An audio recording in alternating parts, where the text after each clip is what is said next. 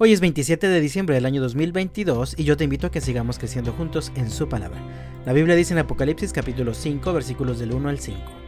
Luego vi un rollo en la mano derecha de aquel que estaba sentado en el trono. El rollo estaba escrito por dentro y por fuera y sellado con siete sellos. Vi a un ángel poderoso que proclamaba con fuerte voz, ¿quién es digno de romper los siete sellos de este rollo y abrirlo? Pero nadie, ni en el cielo, ni en la tierra, ni debajo de la tierra, podía abrir el rollo y leerlo. Entonces comencé a llorar amargamente porque no se encontraba a nadie digno de abrir el rollo y leerlo. Pero uno de los veinticuatro ancianos me dijo, deja de llorar. Mira, el león de la tribu de Judá, el heredero del trono de David, ha ganado la victoria.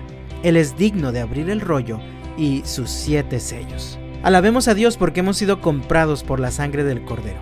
Este capítulo 5 de Apocalipsis muestra una imagen maravillosa de un momento único.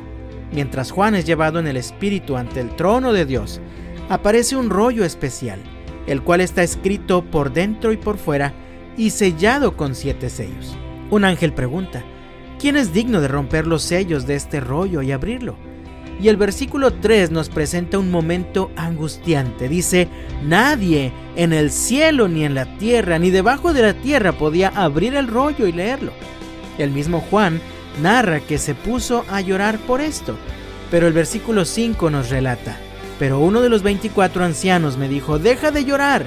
Mira, el león de la tribu de Judá, el heredero del trono de David, ha ganado la victoria. Él es digno de abrir el rollo y sus siete sellos.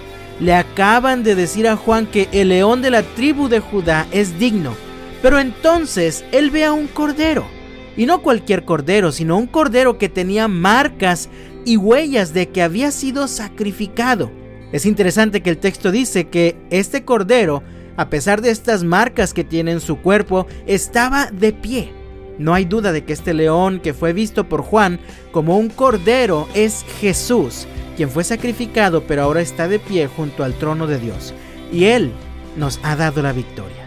Luego en los versículos 9 y 10 se registra un nuevo canto que fue entonado por los cuatro seres vivientes y los 24 ancianos que rodeaban el trono de Dios y al Cordero. Dice así el texto, y, cantaban un nuevo canto con las siguientes palabras. Tú eres digno de tomar el rollo y de romper los sellos y abrirlo pues tú fuiste sacrificado y tu sangre pagó el rescate para Dios, de gente de todo pueblo, tribu, lengua y nación. Y la has transformado en un reino de sacerdotes para nuestro Dios, y reinarán sobre la tierra. Amado mío, aquel cordero inmolado es digno de abrir aquel rollo porque fue sacrificado y su sangre pagó nuestro rescate, que ahora nos hace vivir con Dios y para Dios.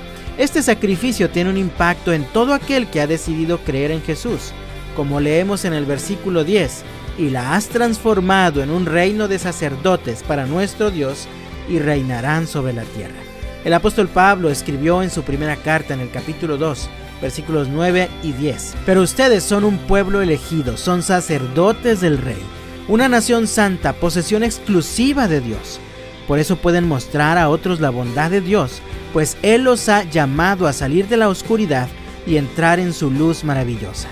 Antes no tenían identidad como pueblo, ahora son pueblo de Dios. Antes no recibieron misericordia, ahora han recibido la misericordia de Dios. Amado mío, ahora somos sacerdotes del Rey. Nuestra vida tiene un propósito divino. Así que atendamos la exhortación del apóstol Pedro en los versículos 11 y 12, queridos amigos, ya que son extranjeros y residentes temporales, les advierto que se alejen de los deseos mundanos que luchan contra el alma. Procuren llevar una vida ejemplar entre sus vecinos no creyentes. Así, por más que ellos los acusen de actuar mal, verán que ustedes tienen una conducta honorable y le darán honra a Dios cuando Él juzgue al mundo. El Cordero que venció es digno él es digno de toda nuestra alabanza. Él es digno de toda nuestra gratitud. Él es digno de toda nuestra obediencia. Así que, amado mío, vivamos como lo que somos, un reino de sacerdotes para nuestro Dios. Que el Señor te bendiga este martes y hasta la próxima.